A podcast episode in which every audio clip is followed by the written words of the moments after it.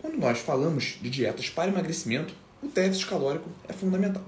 O déficit calórico é a diferença negativa entre o que o paciente gasta e consome, certo?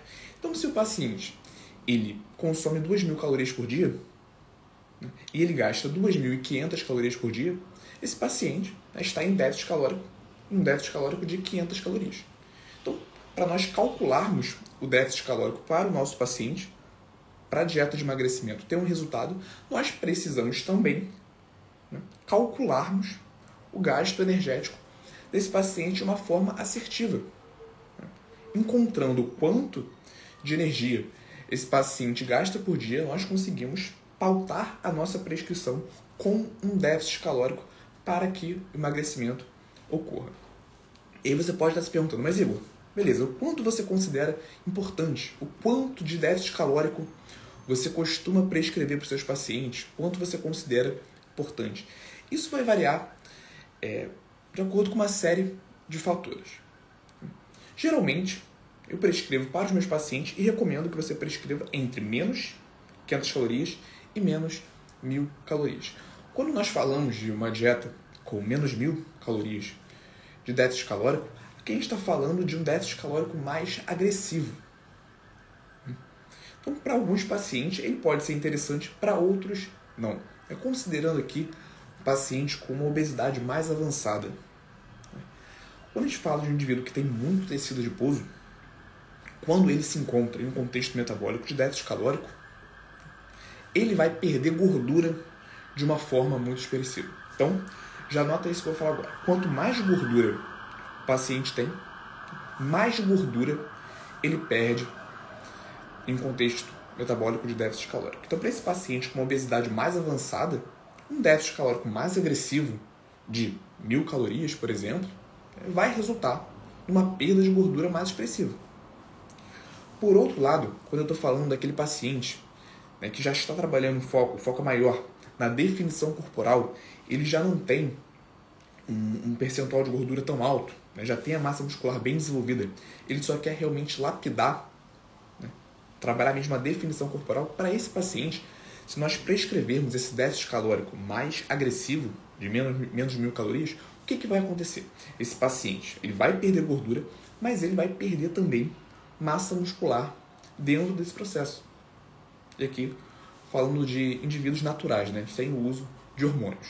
Então, qual é a informação principal desse início de aula? Quanto mais gordura o nosso paciente tem, mais gordura ele perde no déficit calórico. Quanto menos gordura ele tem, né, mais massa muscular ele perde dentro desse contexto de déficit calórico. Respondendo uma pergunta é muito comum no consultório e que muitos nutricionistas e outros profissionais da saúde não têm ciência. Igor, é possível o meu paciente ele perder gordura e ganhar massa muscular ao mesmo tempo? E a resposta é que sim, em dois contextos. Se o paciente for destreinado, né, aquele paciente que vai no seu consultório, nunca fez musculação, né, tem um percentual de gordura mais alto e vai começar a musculação. Então, para esse paciente, com uma dieta com um déficit calórico, você consegue levar à perda de gordura e ao desenvolvimento de massa muscular. Esse é o primeiro contexto quando o paciente é destreinado. Segundo contexto é quando o paciente é usuário de esteroides exógenos. Então, para esse segundo contexto, também é possível que o paciente perda, perca gordura e desenvolva massa muscular ao mesmo tempo. Fora essas duas exceções, nós vamos ter que focar ou no emagrecimento através do déficit calórico ou na hipertrofia através da, do, do superávit calórico.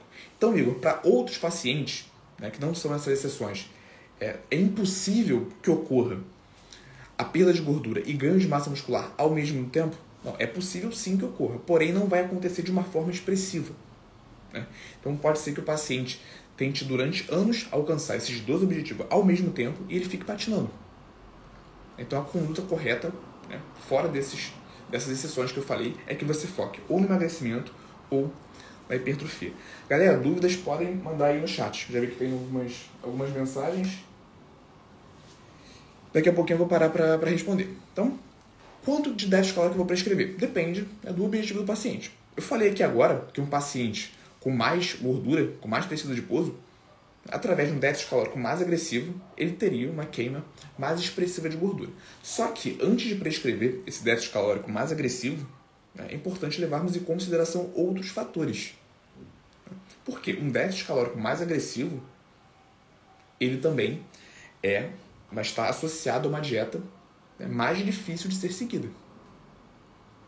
Então a adesão à dieta é muito importante.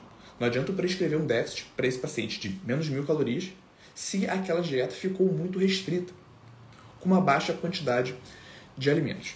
Então, vamos lá. Né? Primeira informação que a gente tem que entender: quanto mais gordura o paciente tem, mais gordura ele perde no déficit calórico.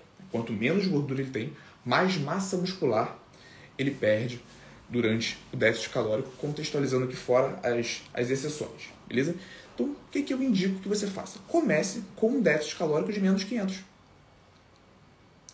É um excelente ponto de partida, beleza? Se lá na frente, na consulta de retorno, você notar né, que o paciente não perdeu gordura de forma expressiva, né, aderiu bem à dieta, mas não perdeu gordura de forma expressiva, aí sim você pode ir aumentando esse déficit calórico. Mas um bom valor inicial é esse de menos de 500 calorias. Mais para frente, nessa aula, eu vou falar de algumas ocasiões práticas onde nós podemos né, manipular esse déficit calórico. E aí, gostou desse corte? Aqui é o Igor e eu quero te convidar para assistir às aulas completas e gratuitas toda quarta-feira, 19 horas, ao vivo no YouTube. Para participar, é só você se inscrever no link que está na descrição desse episódio do podcast e nos vemos lá quarta-feira, 19 horas, ao vivo no YouTube.